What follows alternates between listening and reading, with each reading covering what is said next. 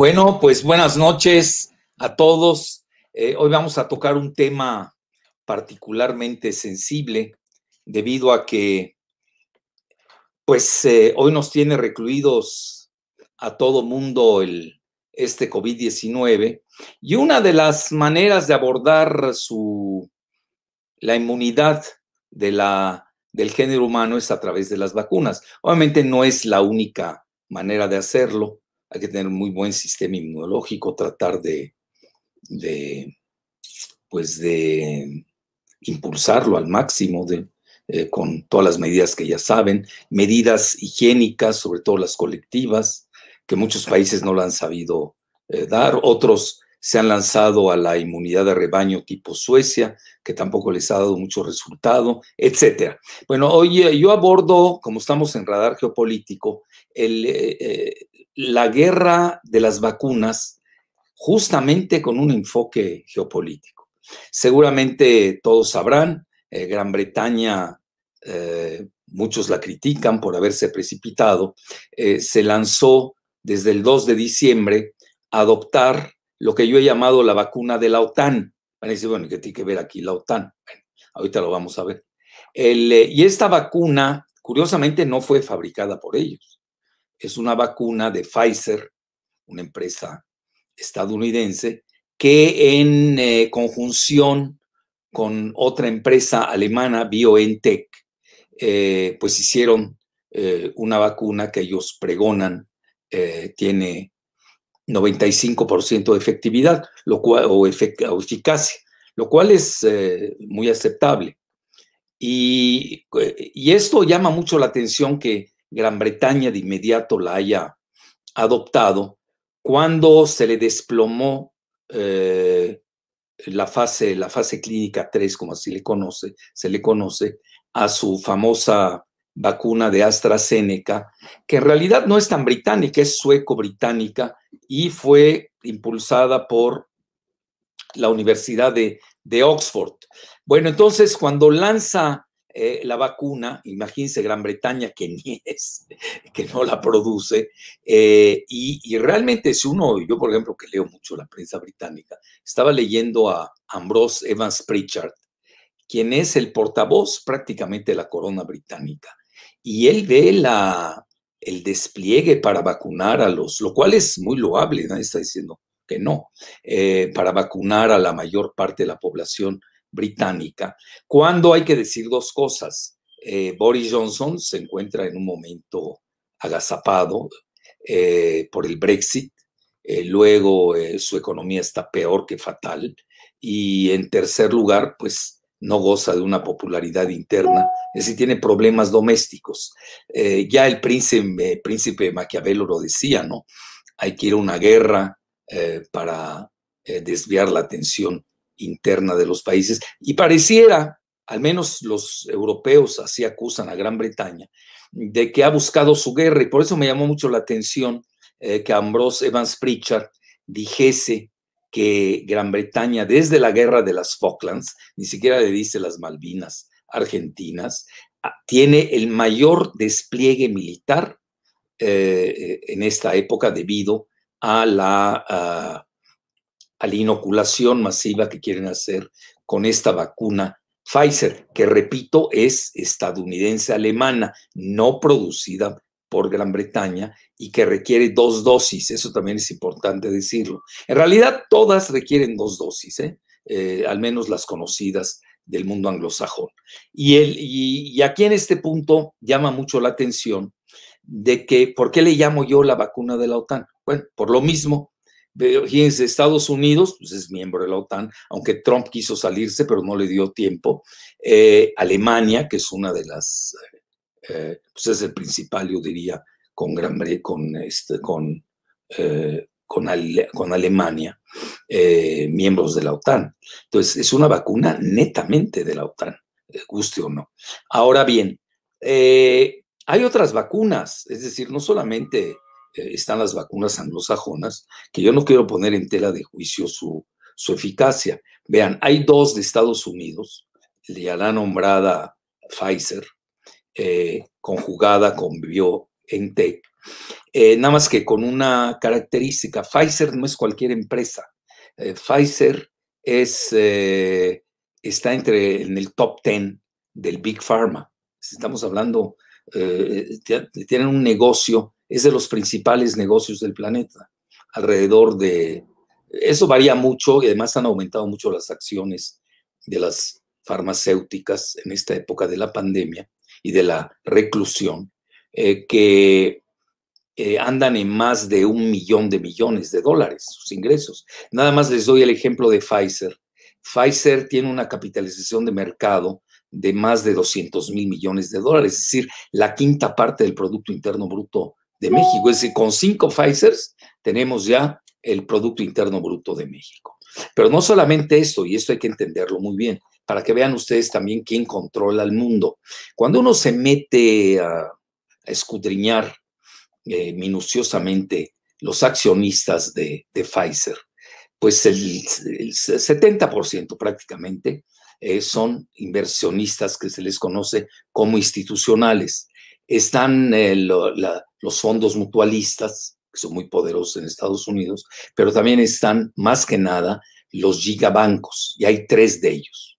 Gigabancos van más allá que los megabancos. Los megabancos ya se quedaron atrás, Megabancos que es JP Morgan, Citigroup, HSBC, eh, Morgan Stanley, no, no, estamos hablando ya, eh, por ejemplo, BlackRock, que forma parte de uno de los accionistas principales de Pfizer, pues maneja 6 millones de millones de dólares, trillions en anglosajón, es decir, seis veces el Producto Interno Bruto de México. Entonces, ante esta situación se dan cuenta que está Vanguard, es un banco muy importante que no se habla mucho, está State Street, y también viene BlackRock. En general, si uno se va a ver incluso las empresas de Silicon Valley, estas mismas están controlando eh, las acciones de, las grandes empresas eh, del GAFAM, tipo Google, Amazon, eh, Facebook, Apple y, y, Microsoft. Entonces, ahí tienen ustedes que estamos en un juego de ligas mayores, yo diría hasta de serie mundial. Y esa es la primera, Pfizer. Luego viene Moderna, que es una empresa de reciente creación en Massachusetts y que tiene todos los subsidios y ya hasta precompras del mismo gobierno estadounidense. Lo mismo ha pasado eh, con, con, Pfizer. Ahora bien, si uno eh, eh, sigue viendo desde el punto de vista geopolítico la situación de las vacunas, vean, en esto hay que tener mucho cuidado. la prensa occidental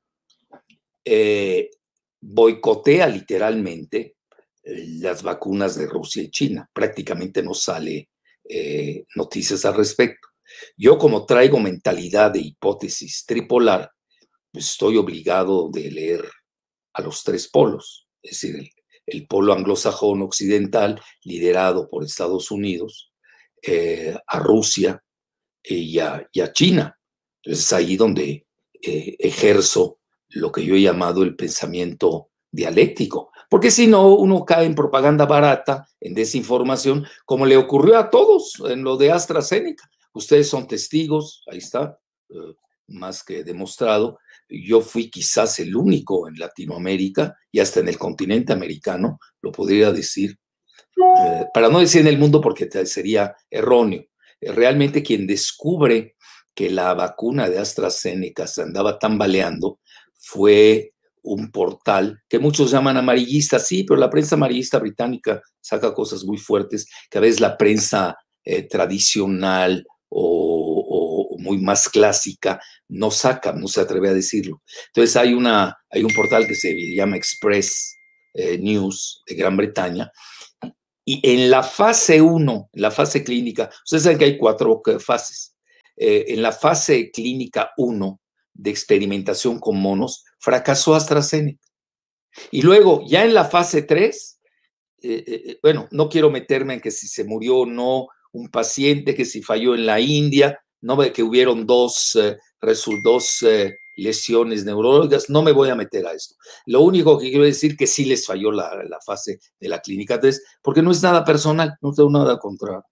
vean, yo soy de la idea que a mayor número de vacunas pues esto beneficia al género humano porque va a ser más barato y, son insuficientes las vacunas hoy para paliar la pandemia, si es que se quiere vacunar a, los casi 8 mil millones de seres humanos eh, que habitamos este eh, vapuleado planeta. Entonces, no hay nada personal contra AstraZeneca. Eh, incluso yo les desearía lo mejor. el mismo Ambrose Evans, Evans Pritchard comenta de que va a ser la mejor del mundo, nada más que tienen que hacerle algunos ajustes. bueno, hubieron tantas inconsistencias no quiero abundar, sobre ello, en la que AstraZeneca, a mi juicio, ya quedó fuera de la jugada al corte de caja de hoy, al menos que estén haciendo un control de daños, eh, puedan eh, mejorarla, pero eso toma tiempo, eso no es de un día al otro. Hoy si vemos la carrera, eh, que yo diría maratónica, de las vacunas, yo pondría a, los tres grandes polos, prácticamente al mismo nivel unos con mayores ventajas que otros. Ya he hablado demasiado de las vacunas anglosajonas, la vacuna de la OTAN, la de Pfizer, eh, la de Moderna, que tienen dos defectos. Eso es muy importante que se sepa.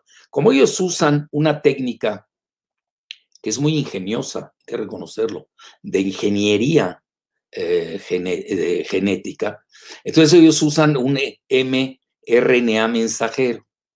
Eh, y con esto intentan precisamente, pues, eh, estimular el, el sistema inmunológico de, en general, de los afectados y los no afectados, o de la, o las poblaciones más proclives a padecer el, el coronavirus.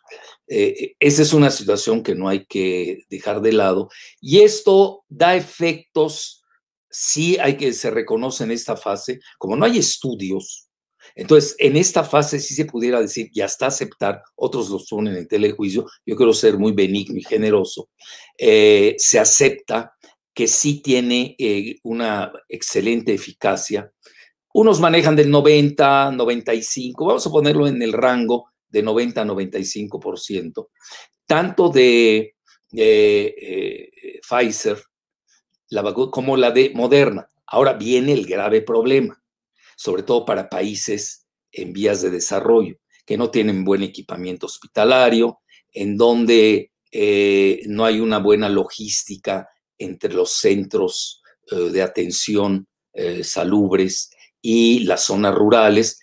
Naturalmente estoy pensando en nuestro país, en México, pero también estoy pensando en Centroamérica, en Latinoamérica, en África, en eh, Centroasia eh, y varias regiones más del planeta, que naturalmente eh, esta logística quizás la tengan mejor en Estados Unidos y, y, en Europa, con una salvedad. Vean, los dos peores países que manejaron la pandemia fueron Estados Unidos y Gran Bretaña. Increíble. Real, realmente los que conocemos bien los sistemas médicos anglosajones, pues eran el ejemplo a seguir, sobre todo por su gran tecnología, y fracasaron rotundamente en la cuestión del manejo de la pandemia, porque traen eh, epidemiólogos eh, chafas, lo voy a decir abiertamente, eh, muy ideologizados, formados en la John Hopkins, con este multimillonario Bloomberg que los beca, entonces ya están ideologizados. Entonces, ¿qué está buscando Bloomberg, que tiene 65 mil millones de dólares? Pues hacer una mayor fortuna. Esa es la realidad. Entonces, eh, eh, eh, yo creo que se prostituyó la epidemiología, tanto del Imperial College de Gran Bretaña como la John Hopkins de, del sistema de salud de, los becarios Bloomberg. Y esto, pues realmente, por eso tiene unos resultados tan espeluznantes a nivel epidemiológico. Ahora, eso no quiere decir que no tengan excelente medicina, clínicos, hospitales, eh, etcétera. Ahora, defecto, defecto. Las dos, debido precisamente a esa eh, vulnerabilidad que tiene o esa delicadeza del mRNA mensajero, tienen que ser eh, estas dos vacunas, la de AstraZeneca, la de, perdón, la de Pfizer y la de Moderna, tienen que ser refrigeradas la de Pfizer a menos 70 grados centígrados y la de Moderna a menos 20.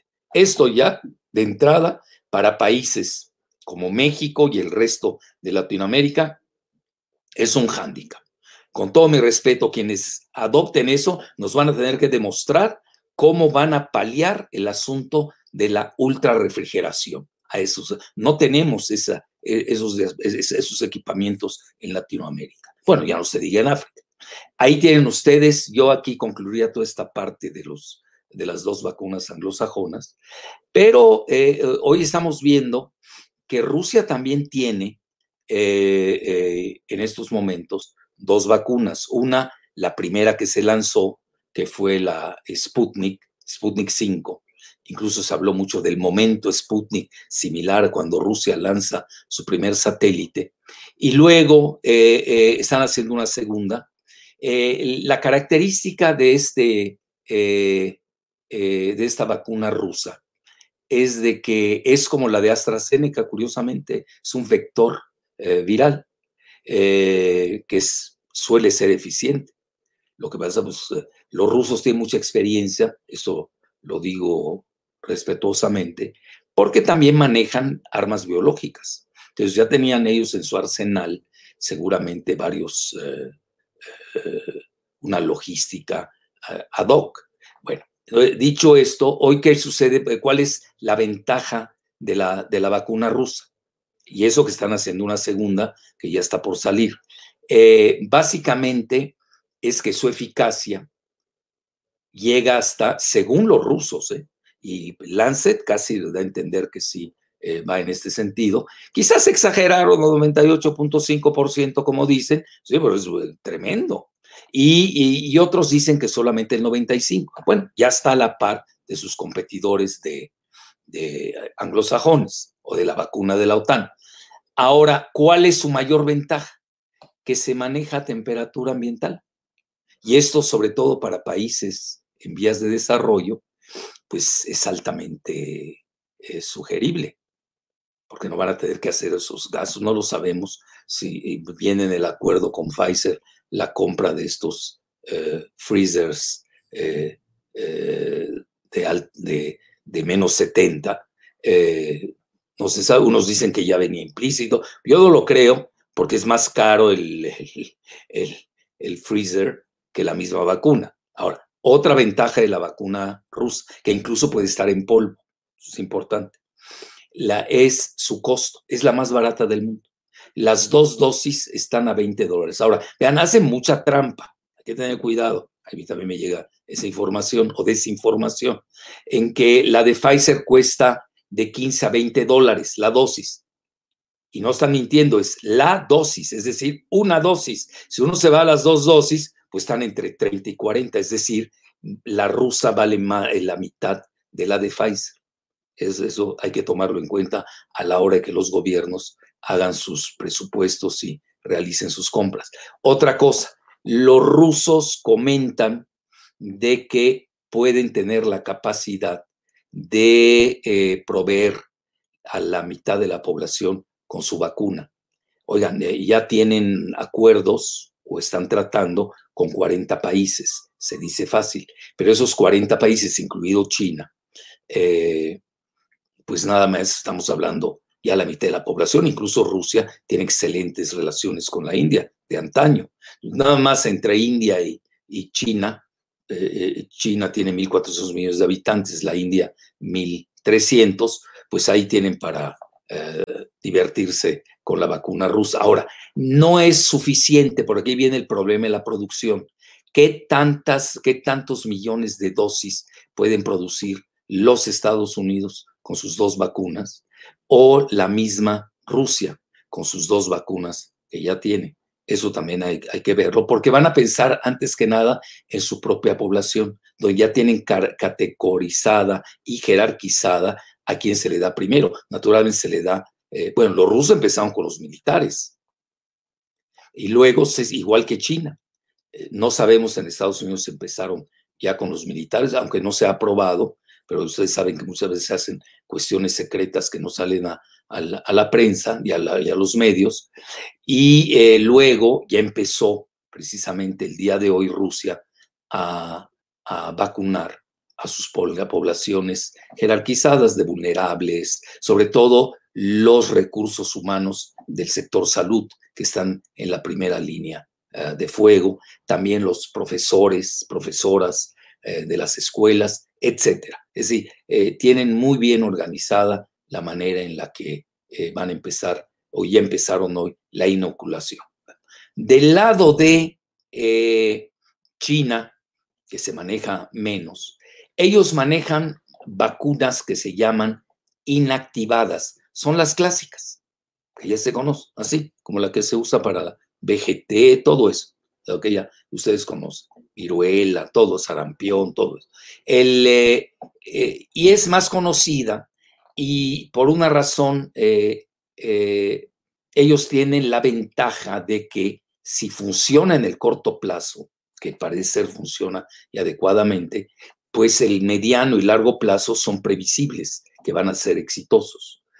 Bueno, y ahora me voy ya, ya casi para finalizar a la parte geopolítica. Vean, es tan fuerte la contienda por la supremacía de las vacunas a nivel mundial que primero estoy hablando nada más de tres países. Bueno, alguien me va a decir, ahorita hay 214 vacunas eh, que se han propuesto a la OMS que están en fase de experimentación. Sí, pero las de las eh, realmente que ya están en la fase 3, nada más están las de las tres grandes potencias.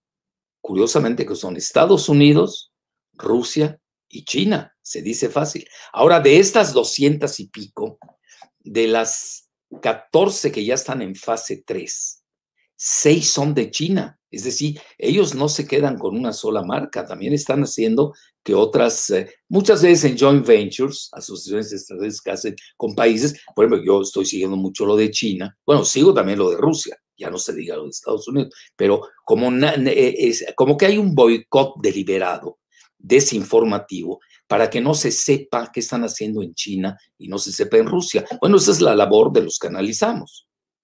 Así de fácil. No me voy a clavar nada más con la mercadotecnia publicitaria de, eh, de la vacuna de la OTAN. El, eh, si no, no hubiera sido los primeros, lo digo con humildad y rigor, en descubrir que la de AstraZeneca pues eh, dejaba mucho que desear y que era más que nada un ardid bursátil. Por aquí no pierdan de vista que también se gana mucho en la bolsa con este tipo de, de, vacunas. Solamente les digo Moderna y todavía no, no la aprueban la vacuna de Moderna, que es a la que ha apostado el infectólogo Fauci eh, y, el gobierno de Estados Unidos, lleva ganada en este año, lo que va del año, 750% en sus acciones. ¿Escucharon bien la cifra? 750%, casi 10 veces el valor de, del inicio de año de su acción. Bueno, porque ha demostrado su efectividad, sí, pero todavía no, por ejemplo, no se conoce, yo acabo de ver unos diagramas muy interesantes del Wall Street Journal y venía más o menos cuál va a ser la expansión, la localización de la vacuna, tanto de Pfizer como de eh, Moderna, y Moderna como que todavía eh, eh, no sale al mundo, como que está más diseñada para el consumo interno de Estados Unidos. Tan es así que ni México que ha aceptado todas las vacunas habidas y por haber, eh, eh, al menos en el mapa no se ve que aparezca Moderna eh, en un acuerdo con el gobierno de la 4T. Pero vean lo interesante y, y por qué pesa demasiado a nivel geopolítico. Vean, ¿para qué tres expresidentes de Estados Unidos,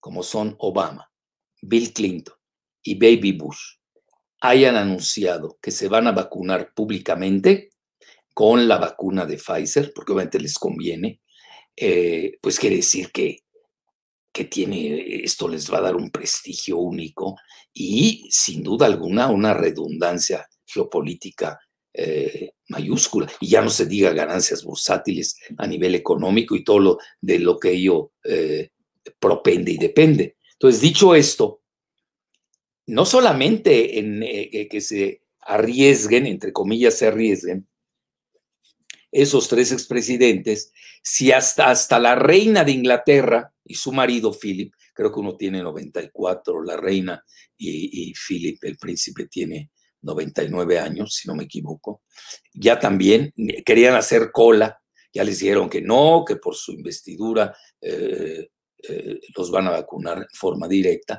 Es decir, ¿a qué se debe esto? Bueno, primero que nada, al desastre epidemiológico. Hay que decirlo abiertamente. La epidemiología en Estados Unidos y en Gran Bretaña dejan mucho que desear. Y obviamente todos sus becarios, pues ahí aprendieron. Pues, ¿qué fueron a aprender? Pura, puro negocio. Son negociantes, mercaderes. No tiene nada que ver con la medicina eso. Entonces, eh, eh, dejó mucho que desear y hoy, imagínense, casi la mitad de la población de Estados Unidos y de Gran Bretaña desconfían en sus vacunas. Oigan, esto es tremendo. Es decir, cuando la ciencia estadounidense y la británica, hay que reconocerlo, pues ahí nace la revolución industrial. Imagínense, Estados Unidos con Edison, están ya casi, están en la era de Silicon Valley, etc. Cuando ya su población, la mitad, tiene desconfianza de sus vacunas, pues por algo será. Y es ahí donde tiene que entrar sus expresidentes, eh, los que dije, eh, etcétera, e incluso en Gran Bretaña, la reina y su marido, el mismo Boris Johnson ya se quiere vacunar en televisión, etcétera, eh, por la desconfianza que existe al respecto. Es decir, si ustedes me preguntan, ¿cuál es el peor enemigo de las vacunas hoy? ¿Anglosajonas? Son los propios anglosajones. Y si me preguntas, mi muy humilde opinión, ¿a qué se debe? Pues al pésimo manejo epidemiológico que hicieron. Se equivocaron de todas, todas. Así, de ese tamaño. Así que no nos vean con cuentos eh, eh, hollywoodenses. Y obviamente sus imitadores en Latinoamérica, pues hicieron el ridículo. Hay que decirlo abiertamente también. Acuérdense, aquí somos amigos de la verdad. Yo no soy amigo de, de nadie en particular. Entonces, el, eh, y si es mi amigo, lo siento, lo dejo por la verdad, así de ese tamaño. Bueno, ya dicho esto, regreso a la parte de China, que es fundamental entenderlo.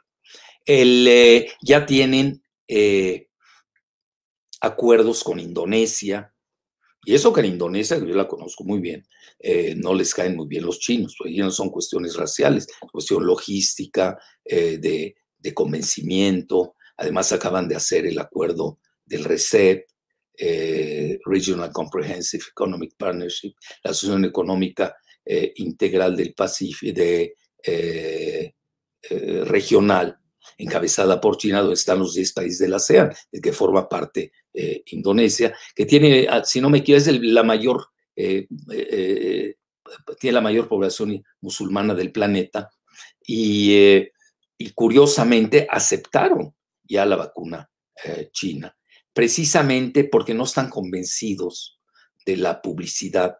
Vean, eso hay que reconocerlo.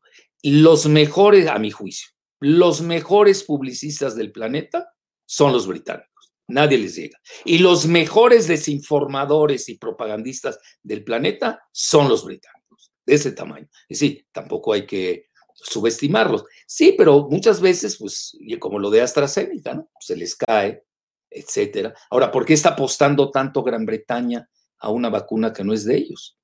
Entre comillas, no es de ellos. Si nos vamos al concepto de la OTAN, vacuna de la OTAN, pues sí, porque tampoco van a usar las vacunas rusas o las vacunas de China. Imagínense, para el ego y, el prestigio británico sería demoledor. Y eso tiene consecuencias en las urnas, no solamente las funerarias, las urnas electorales. Entonces ahora en China traen muchos acuerdos con Turquía, eh, con eh, Brasil.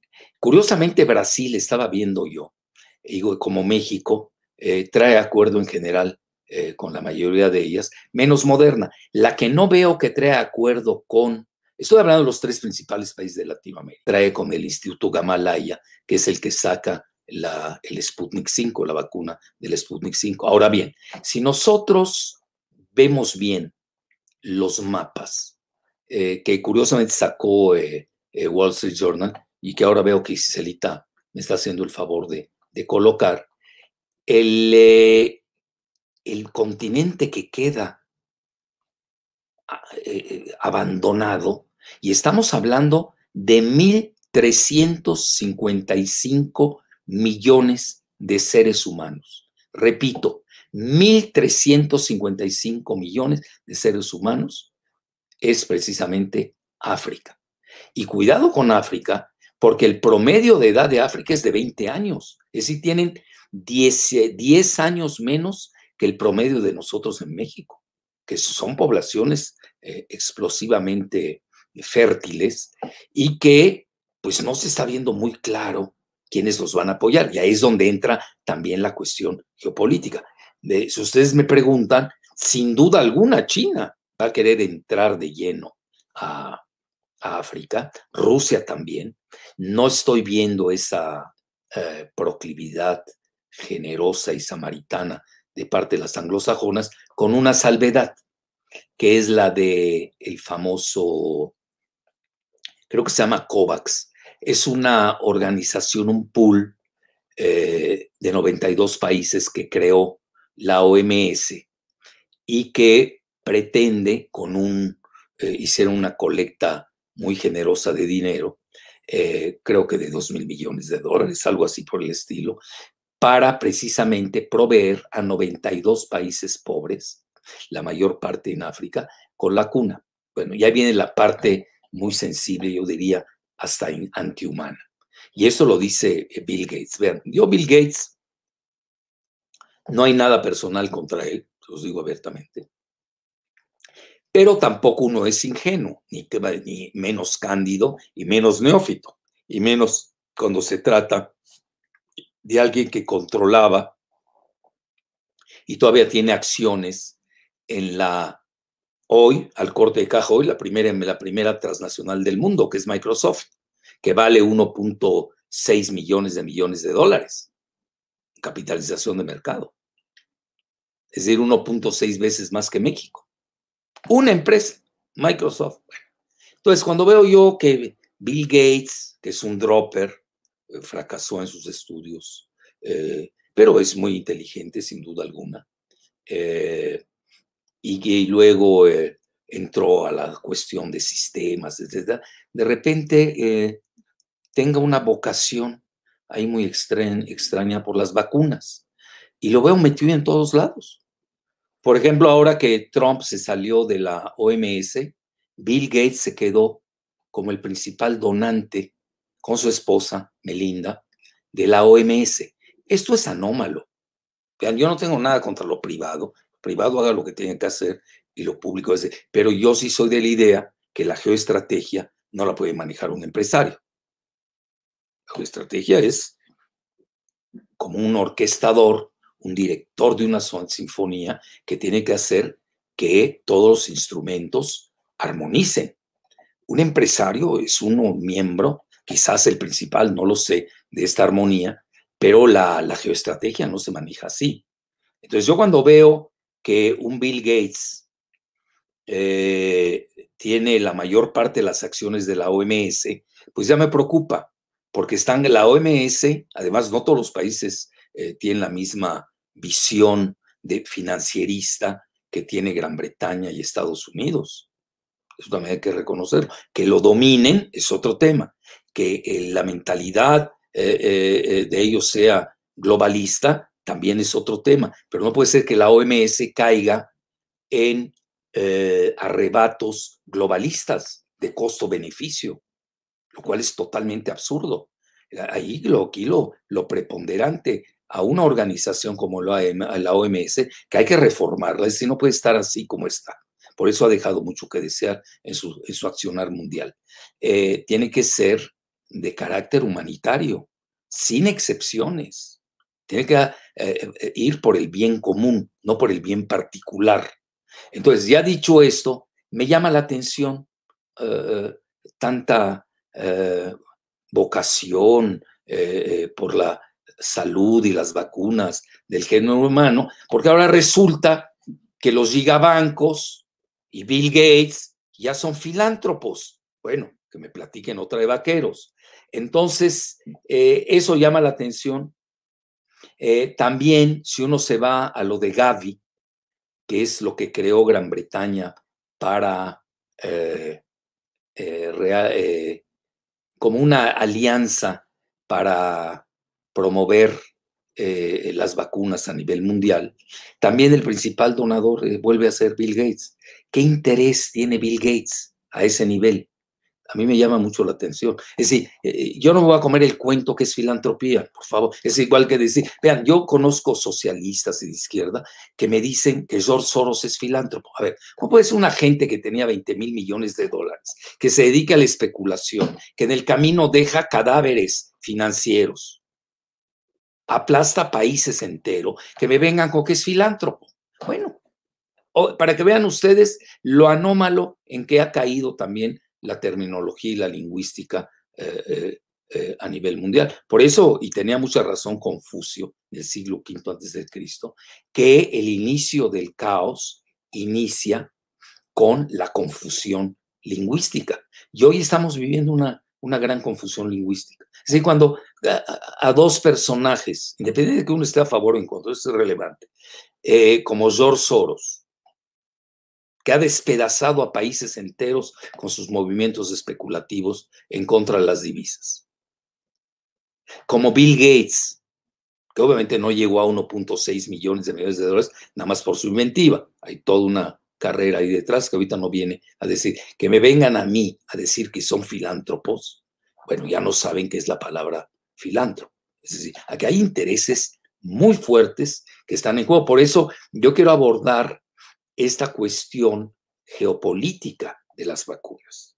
Y ahí es donde viene el choque entre estas tres potencias que son Estados Unidos, obviamente con sus aliados, Gran Bretaña, Alemania, en este caso, Rusia, que también tiene mucho interés a que sus vacunas eh, lleguen a Latinoamérica y África. Ahí mucho va a depender de su alta producción, pero antes tiene que pensar en su propia población y luego ya no se diga China, que también lo ve como una expresión de su eh, soft power, como se conoce, es decir, el poder blando. Es decir, hay un poder que se ejerce precisamente con este tipo de acciones samaritanas, más que filantrópicas, como hoy les están queriendo llamar, etc. Sí, porque ya cuando me dicen que un banquero es filántropo, bueno, ¿cómo va a ser filántropo quien se dedica a la especulación financiera que destruye países enteros. Bueno, entonces ya yo aquí dejo esta, esta parte, ya eh, di mi punto de vista de cómo los tres grandes polos del planeta están en la... Eh, vean, eh, quiero ser equitativo, yo diría están prácticamente al mismo nivel. Va, a variar mucho la cuestión de la refrigeración, si es un punto a tomar en cuenta. Eh, la cuestión logística. Yo ahí veo las dos graves eh, deficiencias de las dos vacunas anglosajonas al corte de hoy. Y además hay que esperar el corto y media, el, perdón, el mediano y largo plazo, qué efectos tiene, porque en el corto plazo, sin duda, eh, Pfizer y Moderna, no así AstraZeneca, han sido eh, eficaces, ¿no? Como se les dice hoy. Eh, y, la de Rusia, pues tiene la ventaja de su precio, menor precio, y tiene también la ventaja de que eh, no requiere refrigeración, sino medioambiental. Y la China, que es más, que es tecnológicamente madura, porque es la clásica vacunación, así, clásica, es con virus inactivados, que es lo que siempre se ha hecho, pues tiene eh, el pedigrí de las vacunas que eh, si pegan bien en la primera fase, corto, se siguen en el corto y, largo plazo. También hay que ver consecuencias. Entonces, yo todo lo que comenté es al corte de caja de hoy. Sin duda van a haber caídas, así como la que se dio con AstraZeneca. Van a haber nuevas eh, vacunas que se irán incorporando. Y, y cierro con la parte pues desgraciadamente nada bondadosa. Y cito a Bill Gates en una entrevista que le hizo a Wired. Wired es, una, es un portal, eh, pues yo diría, de alta cibernética, W-I-R-E-D, se podría traducir como cableado, es horrible la, traducción, yo soy eh, eh, suscrito desde hace años, y ahí Bill Gates comenta que van a haber dos tipos de, poblaciones con las vacunas. Así, textual. Los ricos se van a beneficiar antes, hasta finales del 2021, y los pobres se van a beneficiar después, a finales del 2022. Vean, ya de entrada hay una discriminación. Y ahora es cuando uno se hace la pregunta, bueno, pero ¿qué ganan con que estén sueltos? Y además yo estaba haciendo aquel día el, recuento con Giselita, muy así a, ojo de buen cubero, ¿cuántas personas se van a quedar sin vacunar? Y llegué a que fácil la mitad del planeta no va a tener acceso a, las vacunas, de inmediato. Porque Rusia, China y Estados Unidos, también hay que reconocerlo, van a pensar primero en sus poblaciones y ahí en eso son hasta eh, católicos, ¿no? Acuérdense el dicho católico que dice que caridad bien ordenada comienza por sí mismo. Así es esto, y modo, no vamos a cambiar al género humano después de eh, cuatro o seis millones que lleva en este planeta. Entonces, de vida, ¿no? De civilización, apenas seis mil. Entonces, ante esta situación, eso es eh, doloroso porque dejar casi a la mitad del planeta sin vacunar, pero yo también me hago la pregunta, bueno, si andan sueltos, ¿qué van a hacer a nivel migratorio? ¿Van a prohibir la entrada de todos esos países que todavía no tengan acceso a las vacunas? Son capaces, son capaces de ese tamaño. Es decir, quizás sea hasta una manera ya de impedir eh, las migraciones que, andaban padeciendo el, norte, eh, y el norte sobre, me, refiero a Estados Unidos, Canadá y, Europa, pues debido a que eh, esa es la geografía financierista que creó la globalización. Así es. Es decir, despedaza a los países del sur, pues tienen que emigrar no por gusto al norte. El mejor ejemplo somos los mexicanos, tanto con el Tratado de Libre Comercio como con el TEMEC. Bueno, ya no me quiero meter más en esa parte y sí quiero concluir diciéndoles que eh, eh, naturalmente que China, Rusia, Estados Unidos están teniendo en cuenta que está en juego la supremacía geopolítica. Nada más que sí hay que eh, combinar a todos a que van a ser insuficientes las vacunas. Es decir, no hay necesidad de pelearse a nivel mercadológico eh, con propaganda barata. Eh, yo ahora que leí este artículo del Wall Street Journal, bueno, acusan a Rusia, a China de todos los pecados habidos y por haber de forma muy pueril. Es decir, también se necesita elegancia, ¿eh? Estética en estos momentos en que la humanidad requiere de solidaridad colectiva, pero parece ser que es un término que se ha olvidado.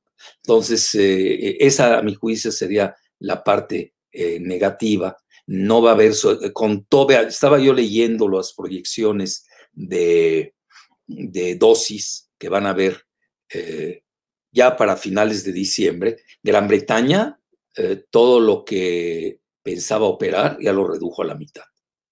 en general, yo les diría que van más o menos en similitud la carrera de la logística, la producción, eh, a veces en la producción hay fallas. La línea de producción de China es mucho más eficiente por el tipo de vacuna que maneja. Esto le dificulta más las cosas a las vacunas anglosajonas. Es decir, si ustedes se ponen a ver, yo lo que estoy dejando en claro es que unas tienen sus ventajas, otras sus desventajas, otra está la cercanía, eh, también hay acuerdos, nos guste o no, geoeconómicos entre los países, eh, en qué condiciones las van a dar las vacunas para que eh, sean inoculadas las propias poblaciones, etcétera. finalmente, eh, concluiría diciendo que están más o menos a la par los tres, las tres potencias, y aquí lo que me preocupa es de que no sea suficiente la producción de, estas, de estos tres grandes polos del planeta y que dejen de lado, sobre todo, como comenta Bill Gates. Imagínense cómo va a ser filántropo alguien que hace un comentario en una entrevista de esa magnitud, que van a haber vacunas para los ricos, que los va a beneficiar antes, y va a haber una vacuna para los pobres que les va a beneficiar un año después. Hasta la próxima. No, creo que vamos a hacer preguntas, ¿no, Giselita? Sí. A ver. Mm, durante. De tiempo. Vamos bien. Ah, bueno. Entonces, este, vengan. Sí, durante la transmisión hubo una serie de preguntas. unos preguntaban sobre el aspecto geopolítico, cómo cambiaría el balance de poder en el mundo con el coronavirus. ¿Siguen las tendencias previas o se genera un cambio con, la aparición del coronavirus? Yo diría se acentúa. Es decir, vean, eh, eh, hay que tomar en cuenta el manejo del coronavirus. Vean, en esos momentos, el simple hecho que Estados Unidos y Gran Bretaña estén en, una fase, eh, eh, bueno, yo diría paroxística de, su pandemia, mientras que China ya, al parecer, lo eh, redujo esa, esa tendencia y ahora ya está en fase de recuperación, pues eso ya te da una ventaja, según guste o no. Ahora, hay que ver las consecuencias que siguen. Es decir, vean, Estados Unidos tiene problemas internos muy serios, no solamente tiene la pandemia, tiene eh, el problema electoral, todavía no se resuelve, vamos a ver hasta el 14 de diciembre qué pasa cuando dé su fallo final el colegio electoral y si lo acepta Trump.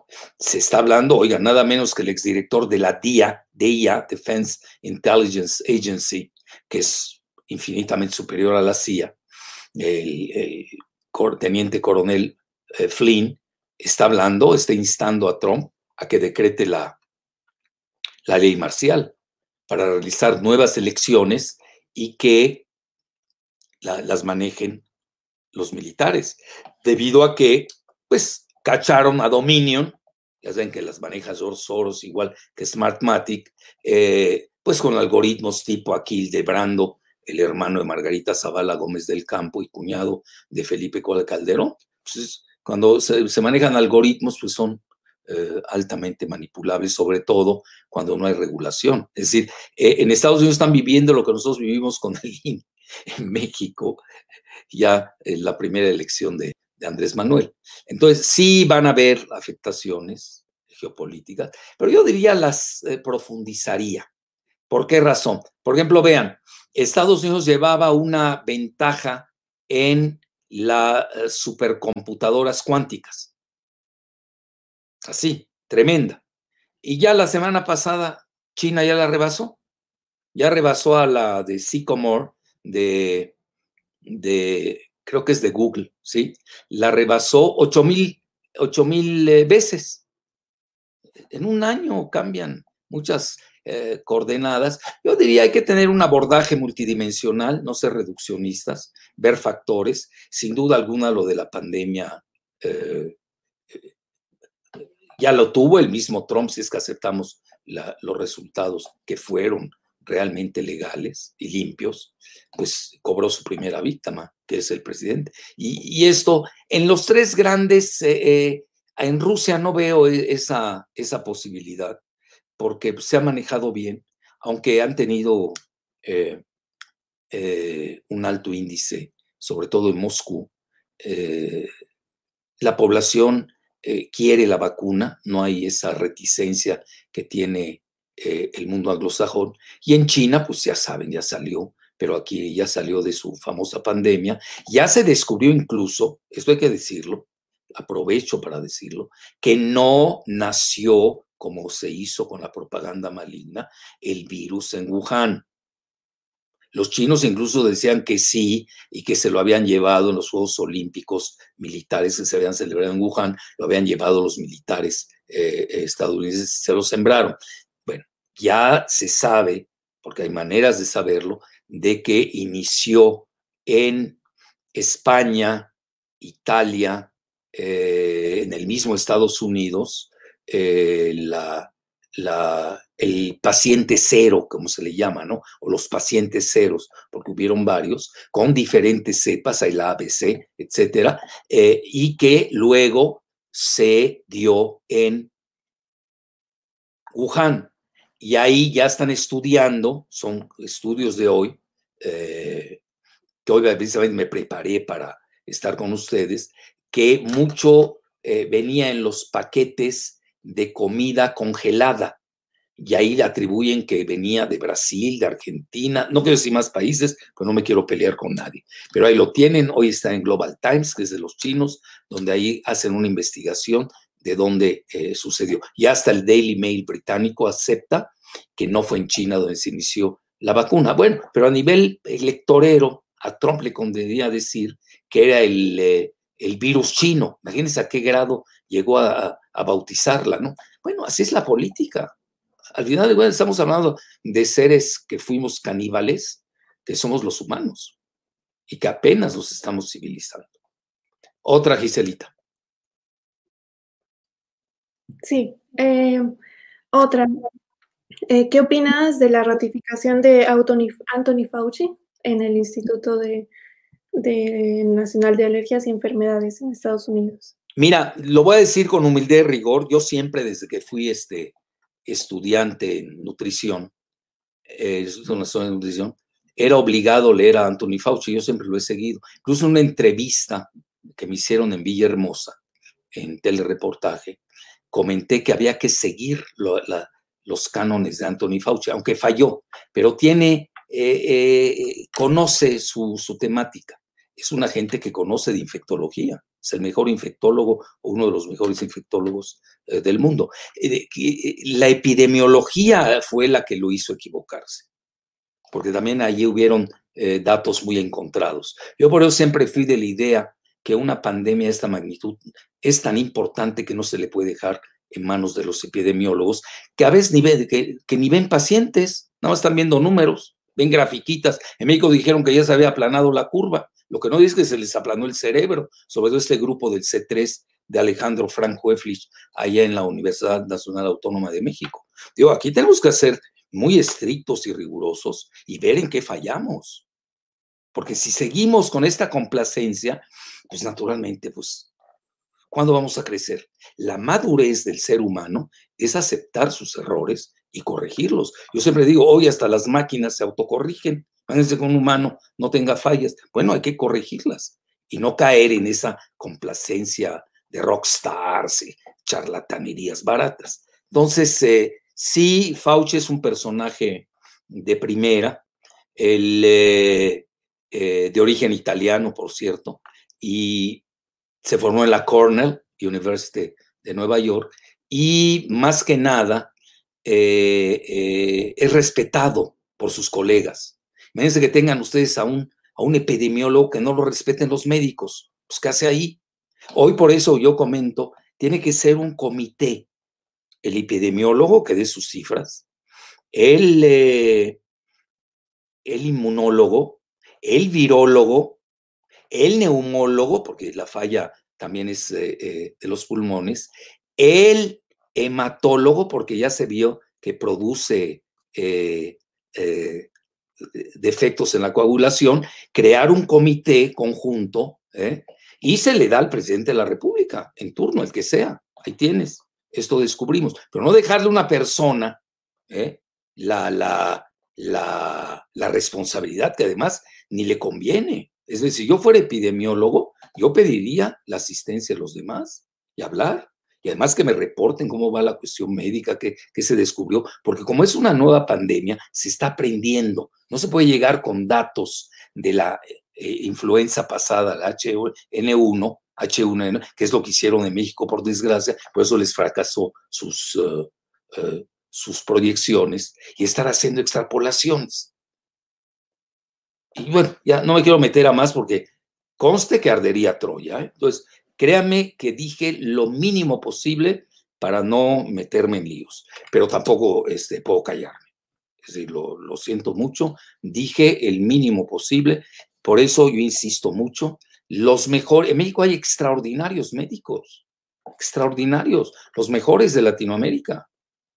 Entonces, ese comité todavía es tiempo de hacerlo, tenerlos ahí y el presidente, que es el que toma la decisión final, el eh, que decida al escuchar al, comité, pero no puede ser de una persona, es decir, no lo... Vean, Fauci no es epidemiólogo.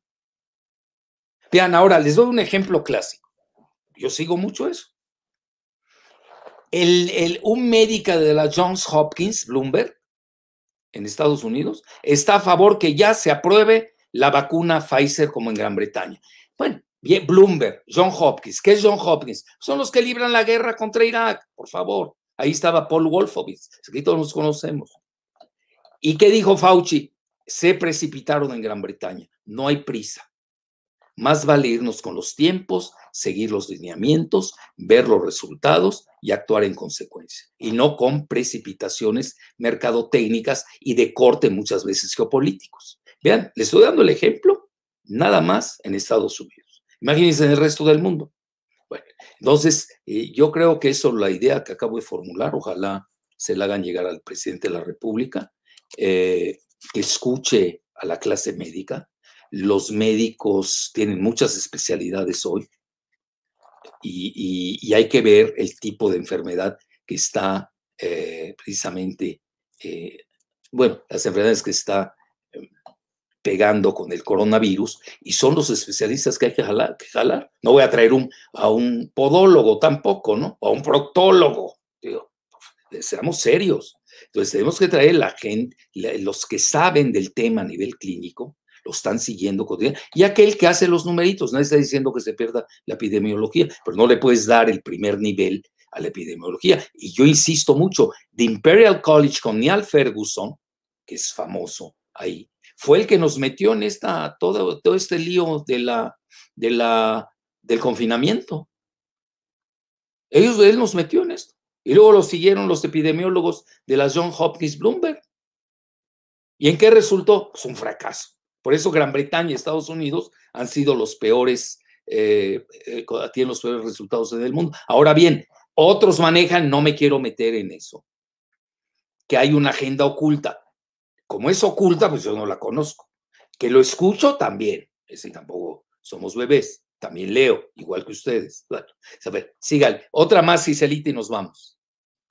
Bueno, hay dos. Eh, creo que la, la tercera ya, ya la comentaste, es sobre qué opinaba sobre Bill Gates, que es el primer inversionista de la OMS. ¿Eh? Y la otra es eh, muy recurrente, si México tendrá acceso a la vacuna rusa o qué vacunas este, van a venir a México y cuál sería el costo. Bueno, mira, lo que he leído, ¿eh? yo realmente no estoy en el sector salud, eh, En un inicio eh, se clavaron con la de AstraZeneca, a ver cómo ahí, ya, deberíamos pedir daños y perjuicios, al revés. Ya ven, a mí, ¿saben cuándo me llamó la atención que la de AstraZeneca, eh, ya después de todas sus inconsistencias, andaba bailando? Fue cuando no se les podía eh, demandar. Se vacunaron, ahora sí, contra las demandas, porque hicieron eso. A veces uno cuando conoce la historia de Gran Bretaña, cuidado, ahí no está uno jugando, son ligas mayores. Entonces, eh, nosotros lo que necesitamos en México son que no piensen que la vacuna nos va a salvar. Eh, eh, eso se llama en inglés exit strategy, es decir, la estrategia de salida de la pandemia. Son muchas cosas. La vacuna coadyuva, pero no es es necesaria, pero no es suficiente. Tenemos que ver también las medidas de, confinamiento, eh, compartamentalizarlas. Hoy ya se sabe qué poblaciones son más vulnerables que otras. Los hombres lo son más que las mujeres. Los mayores adultos son más que los jóvenes, etcétera. Ya sabemos los que tienen cierto tipo de enfermedad, eh, eh, diabetes, hipertensión, etcétera, eh, también son más proclives. Toda esa compartamentalización yo no la he visto. Hay que hacerla. Y yo no estoy en plan crítico, ¿eh? que soy en un plan cartesiano, muy constructivo. Lo que no se ha hecho, porque vienen tres o cuatro o cinco meses muy duros, pues hay que empezar a hacerlo. Ya no estar, no, no puedes repetir las mismas medidas con, las, con estas consecuencias que hemos tenido. Entonces hay que, eh, esa es mi muy humilde opinión. Y aquí yo lo digo eh, eh, no solamente como ex médico, porque hace mucho que ya no ejerzo, pero eso no me quita el juicio clínico, que siempre uno lo conserva. El, y además como político, aunque no sea político, ¿no? Pero sé de política. Entonces, yo creo que eso es lo que hay que hacer, tomar esas medidas, compartamentalizar muy bien los niveles, ya se está manejando mucho, etcétera. las poblaciones, por ejemplo, yo no solamente estaría pidiendo el PCR en forma masiva, estaría viendo quienes tienen diabetes, eh, continuar con un tratamiento masivo de la diabetes. Tenemos muy duro esto en México. Les voy a decir algo, eh, eh, también lo de la hipertensión, etcétera. algo que hay que decir. Vean, el modelo neoliberal, hay que reconocerlo, dejó desahuciado el equipamiento hospitalario. No tenemos recursos humanos, no tenemos un buen equipamiento hospitalario porque se destruyó. ¿Por qué? Porque desde Fox, Calderón y Peña pensaban privatizar la medicina. En Estados Unidos lo vimos, ahorita ya lo vimos.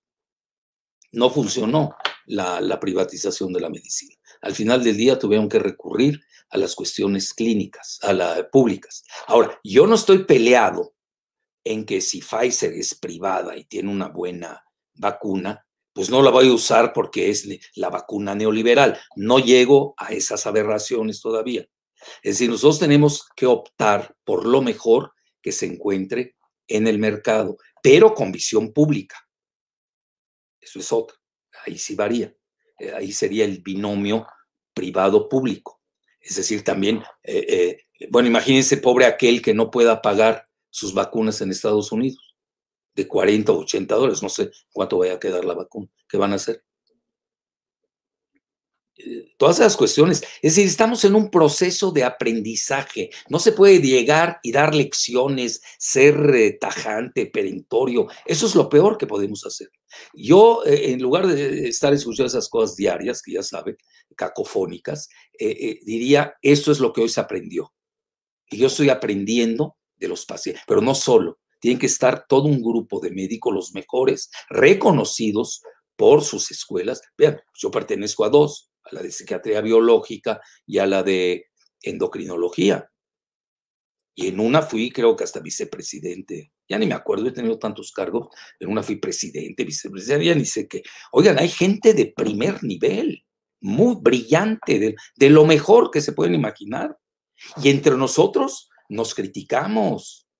Tenemos espíritu de cuerpo y respetamos, sabemos quién es el mejor. Ustedes llegan a ver quién es el mejor psiquiatra, te lo dicen. ¿O quiénes son los primeros cinco psiquiatras? Tenemos también nuestros rankings. ¿Quién es el mejor neurocirujano? ¿Quién es el mejor endocrinólogo? Todos nos conocemos. Entonces, ahí es como que hay que operar, tener a los mejores cerebros del país y aprendiendo. Por ejemplo, yo mucho metería esta cuestión, no solamente estar haciendo el test del PCR, y, eh, sino también ver el estatus personal de las personas, diferenciar los sexos, diferenciar las edades, eso es clave. Porque si no, eh, estamos repitiendo el fracaso del HN1, que para no variar lo hizo el mismo, eh, que hoy está a cargo de, de, esta cruzada. Eh, y precisamente, pero hay que ser antes que nada humildes. Uno tiene que llegar siendo humilde no estar ahí dando lecciones cuando ni las conoce. Entonces, el, eh, eh, esa sería mi muy humilde opinión. A nivel de las vacunas, vean, ya ven que lo dije al inicio, eh, se pensó que la de AstraZeneca iba a tener éxito, si no, no entiendo de otra manera cuál fue el acuerdo. Desconozco las cláusulas de ese contrato. La de Pfizer, ya ven, ya se precipitó el mismo de siempre. ¿Ya tomaron en cuenta lo de la refrigeración? a menos 70? Yo no lo sé. Lo único que he leído es que sí viene en, en el contrato. No lo creo, por una Está más cara la refrigeración que la vacuna, por favor. Digo, tampoco somos retrasados mentales. Eh, y quizás convenga más ese tipo de vacunas, eh, eh, pues más baratas, más conocidas, y ahí es donde se decide. Yo creo que un pluralismo, México también tiene relaciones excelentes con Estados Unidos, no podemos también cortar de tajo. Eh, la mayor parte de nuestros médicos fue formada en Estados Unidos. Yo hablo de los especialistas, tampoco podemos cortar de tajo nuestra correlación con ellos. Entonces, ser inteligentes en la compra, en la distribución, en el manejo. Tenemos zonas rurales nosotros que son muy alejadas de los centros urbanos. Vean, no es un secreto, los mejores hospitales de México están en, tres ciudades, exagerando en cuatro. Ciudad de México, eh, Guadalajara, Monterrey, quizás le, agregaría Puebla. Quizás, para que no se molesten mis paisanos de Mérida, pero no tienen alta especialidad, tiene un excelente hospital, la Clínica Orán, y tienen muy buenos médicos, pero no sé que si ya tienen altas especialidades en Mérida. Muy bien, la última y nos vamos, Ciselita. Ok. Um, eh, esto también la hicieron varios, que en general las vacunas eh, tienen, ¿qué diferencias tienen entre sustancias químicas o son iguales o dónde podrían consultar como ese tipo de información? Artículos. Lo digo con humildad y rigor todos mis artículos de Sputnik y de la jornada bajo la lupa, ahí tengo todo, ¿eh? ahí viene. Vienen hasta diagramas, eh, eh, cómo funciona la rusa, la china, la, las dos estadounidenses. Tengo hasta cuando me adelanté a que no iba a funcionar AstraZeneca. Amigos míos, accionistas de AstraZeneca, me dejaron de hablar. Afortunadamente ya recuperé el habla con ellos, así que no hay problema, etcétera. Bueno, pues así es esto, ¿no? Uno se arriesga a decir la verdad y tiene sus cosas. Bueno, pues hasta la vista. Agradezco a todos su atención. Gracias, Giselita.